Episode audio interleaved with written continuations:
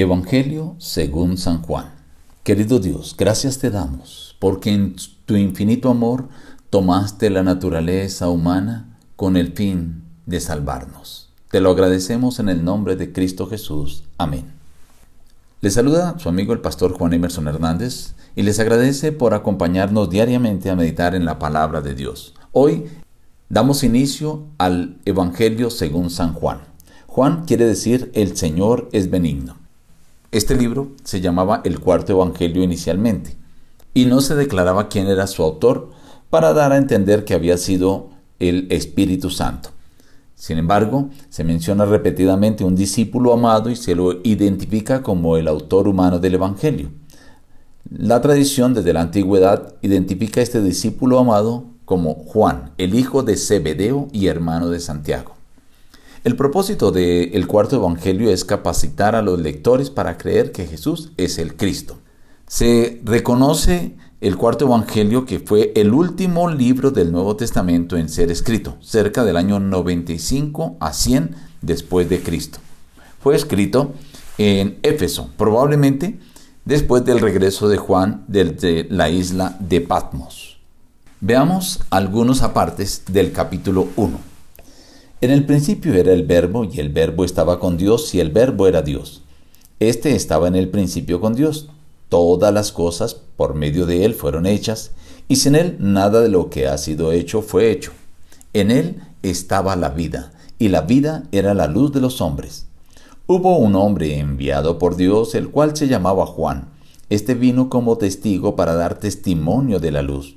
En el mundo estaba, y el mundo fue hecho por medio de él, pero el mundo no lo conoció. A lo suyo vino, pero los suyos no lo recibieron. Y el Verbo se hizo carne y habitó entre nosotros, lleno de gracia y de verdad, y vimos su gloria, gloria como del unigénito del Padre. Juan testificó de él diciendo, Este es de quien yo decía, el que viene después de mí es antes de mí, porque era primero que yo. Este es el testimonio de Juan cuando los judíos enviaron de Jerusalén sacerdotes y levitas a preguntarle. Él confesó, yo no soy el Cristo, yo soy la voz de uno que clama en el desierto, enderezad el camino del Señor, como dijo el profeta Isaías. Yo bautizo con agua, pero en medio de vosotros está uno, este es el que viene después de mí, quien es antes de mí, del cual no soy digno de desatar la correa del calzado. Al siguiente día vio Juan a Jesús que venía a él y dijo, Este es el Cordero de Dios que quita el pecado del mundo. Dos discípulos lo oyeron hablar y siguieron a Jesús. Y le dijeron, Rabí, que significa maestro, ¿dónde vives? Les dijo, venid y ved. Fueron y vieron dónde vivía y se quedaron aquel día con él porque era como la hora décima.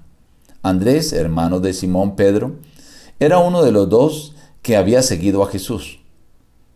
Aquel encontró primero a su hermano Simón y le dijo, hemos encontrado al Mesías, que significa Cristo. Hemos encontrado a aquel de quien escribió Moisés en la ley y también los profetas, a Jesús, hijo de José de Nazaret.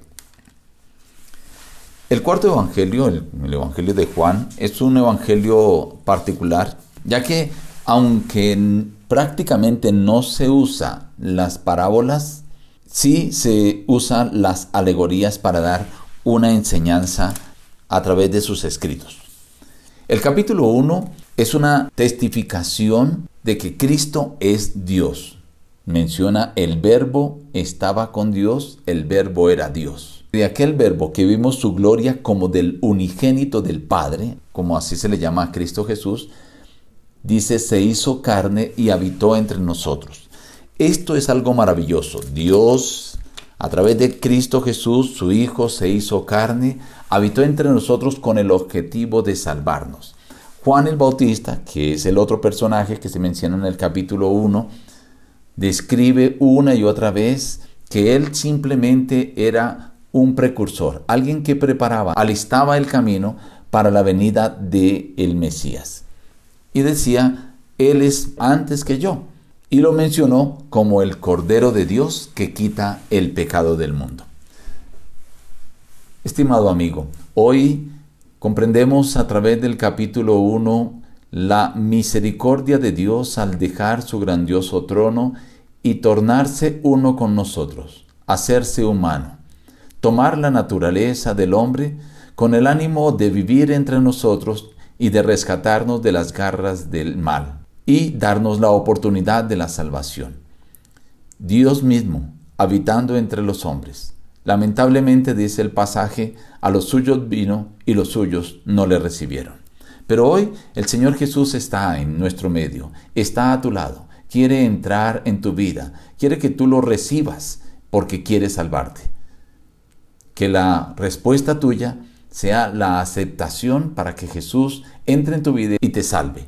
Y agradecele a nuestro Dios por haberse dignado en tomar la naturaleza del hombre y venir para salvarnos. Nos despedimos diciendo, busca a Dios en primer lugar cada día y las demás bendiciones te serán añadidas. Que Dios te bendiga.